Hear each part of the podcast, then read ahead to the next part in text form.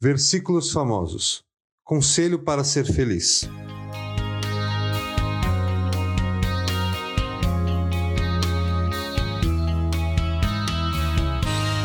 Como é feliz aquele que não segue o conselho dos ímpios, não imita a conduta dos pecadores, nem se assenta na roda dos zombadores. Salmo 1, 1. Dos versículos famosos que estudamos essa semana, este provavelmente deve ser o menos famoso, o que menos as pessoas decoram e lembram no dia a dia. Isto porque, diferente dos outros, ele mostra uma característica que deve ser nossa e não de Deus.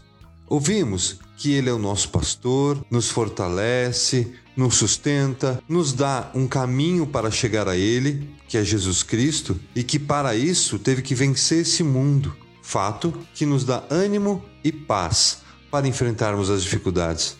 Já aqui, o salmista indica que feliz, bem-aventurado em outras versões, é o homem que vive longe das atitudes dos ímpios e pecadores. Bem, vamos iniciar com o conceito de bem-aventurado. Palavra muito usada na Bíblia para indicar uma pessoa que desfruta da maravilhosa graça de Deus, que possui plena alegria e satisfação nas coisas do Senhor. Então, se nossa felicidade está nas coisas do Senhor, então devemos nos envolver cada vez mais com essas coisas. Segundo a teoria do escritor Jim Rohn, nós somos a média das cinco pessoas com quem mais passamos tempo. Ou seja, inevitavelmente seremos influenciados por ela em nossas ações, pensamentos e sentimentos. Os filhos se tornam parecidos com os seus pais por imitá-los, levando até esses pais a passarem por situações bem embaraçosas. Isso porque somos falhos e não passamos para os nossos filhos apenas bons ensinamentos, mas a parte ruim de nós também. O primeiro salmo é um salmo de sabedoria, com conselho de alguém justo, que foi bem-aventurado e que nos alerta dos perigos de sermos influenciados pelos ímpios, pelos injustos. Um provérbio indígena americano diz o seguinte: Dentro de nós há dois cachorros. Um deles é cruel e mau, o outro é muito bom. Os dois estão sempre brigando. O que ganha a briga é aquele que eu alimento com mais frequência. O conselho do salmista é nos afastarmos dessas pessoas para não sermos influenciados por elas. Entretanto, temos que ser realistas.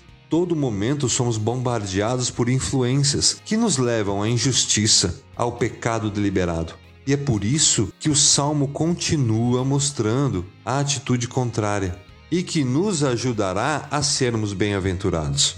Ao contrário, sua satisfação está na lei do Senhor, e nessa lei medita dia e noite. É como árvore plantada à beira das águas correntes, dá fruto no seu tempo certo e suas folhas não murcham. Tudo o que ele faz prospera. Salmo 1, 2 e 3. É um fato notório que, quando nos alimentamos de forma saudável, este hábito traz grandes consequências para os nossos corpos. A princípio, é muito bom e prazeroso comer esses alimentos, mas a consequência disso a longo prazo será inevitavelmente doenças e qualidade de vida comprometida. Portanto, é muito importante escolher bem as pessoas a quem ouvimos. Pois, a partir do momento em que alguém começa a andar com os ímpios, se prende em seus caminhos de pecado. Aos poucos, o estilo de vida deles será o nosso. O salmo que lemos mostra como essa armadilha é traiçoeira e progressiva. Primeiro ouvimos e seguimos os conselhos dos ímpios. Com o tempo, começamos a imitá-los. Suas condutas passam a ser naturais a nós. Por fim, sem percebermos, estamos sentados com eles, pois já seremos iguais a eles. E a consequência disso está descrita nos versículos finais desse salmo. Por isso, os ímpios não resistirão no julgamento, nem os pecadores na comunidade dos justos.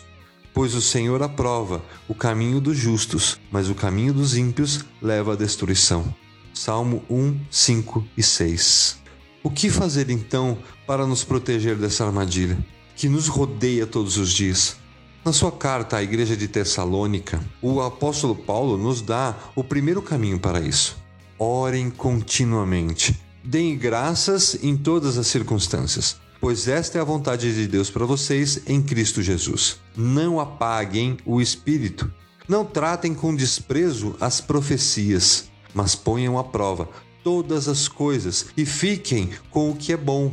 Afastem-se de toda forma de mal 1 Tessalonicenses 5, 17 a 22. Conselho completado pelo autor desse primeiro salmo. Ao contrário, sua satisfação está na lei do Senhor, e nessa lei medita dia e noite. Salmo 1, versículo 2. Para sermos bem-aventurados, felizes porque desfrutamos da maravilhosa graça de Deus, vamos nos alimentar sempre com o alimento mais saudável que existe e que está à nossa disposição a palavra de Deus, meditando e nos alimentando dela dia e noite.